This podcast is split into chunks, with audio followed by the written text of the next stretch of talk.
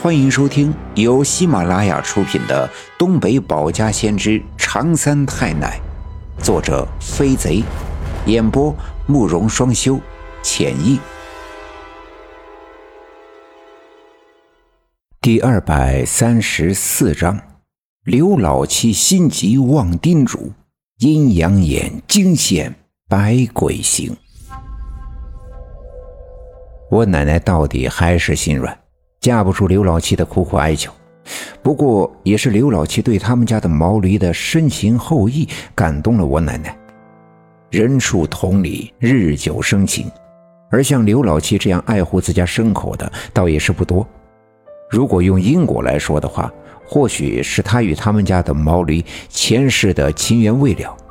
这成人之美是最大的功德。既然他也有这样的愿望，我奶奶自然也愿意帮他一把。在萨满教里，人们相信万物皆有灵，万物皆有魂。世界上的所有物类都有灵魂，自然界的变化给人们带来的祸福，都是各种精灵、鬼魂和神灵意志的表现。人有三魂，分别是生命之魂、思想之魂和转生之魂。其中，生命之魂是生命之神赋予的，随着人的躯体始终，生命在，则生命之魂在；生命亡，则生命之魂散。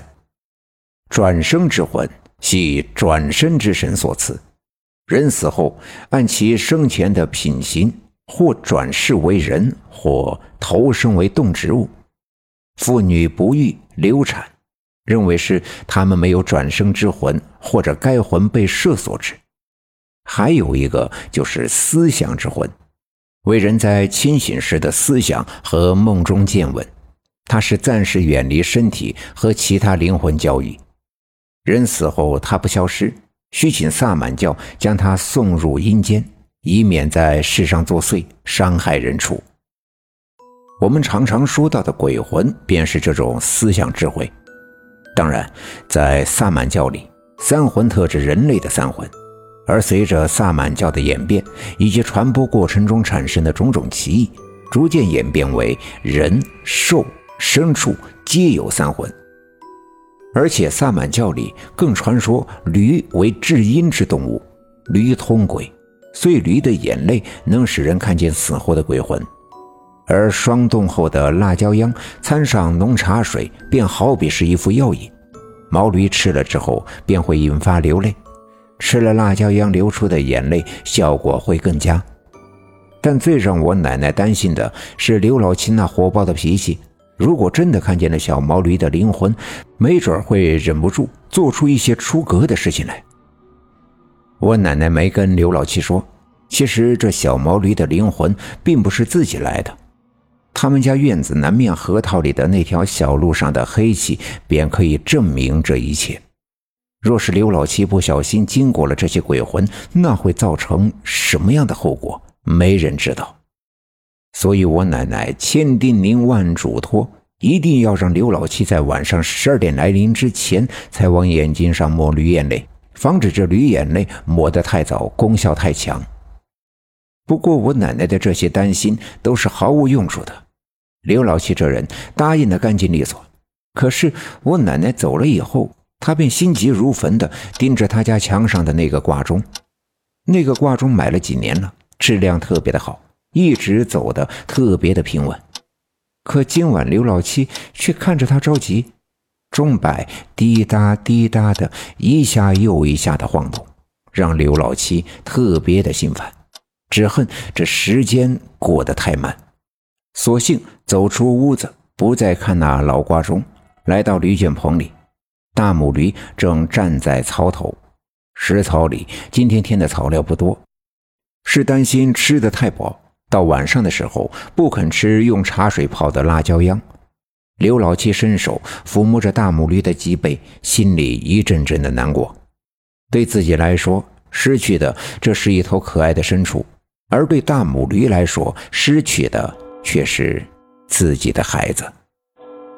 屋子里的挂钟叮叮当当的打了十下，离我奶奶约定的时间还有一个多钟头。大母驴开始烦躁不安，刘老七又何尝不是？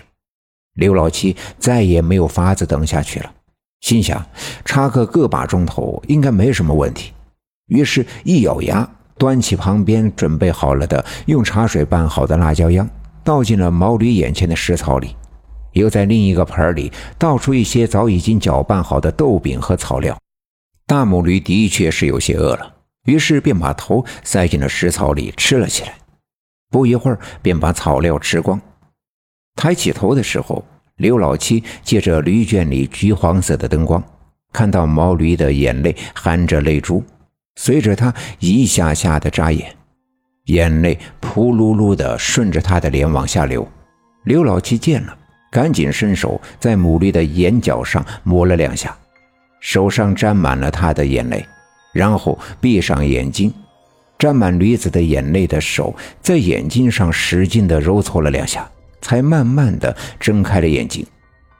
当刘老七睁开眼睛，跑到院子的四外张望的时候，发现抹了驴子眼泪之后呀，这眼里的世界也没什么不同，像昨晚一样，月光惨白，整个院子仿佛涂上了一层面粉。院门外茅草房旁边的那棵大杨树的影子投射进院子里，没有一丝风。那影子也特别的安静，安静的让人感觉那并不是大杨树在月光下的影子，更好像是用墨水清淡的在院子里的地面上涂抹出来的图画。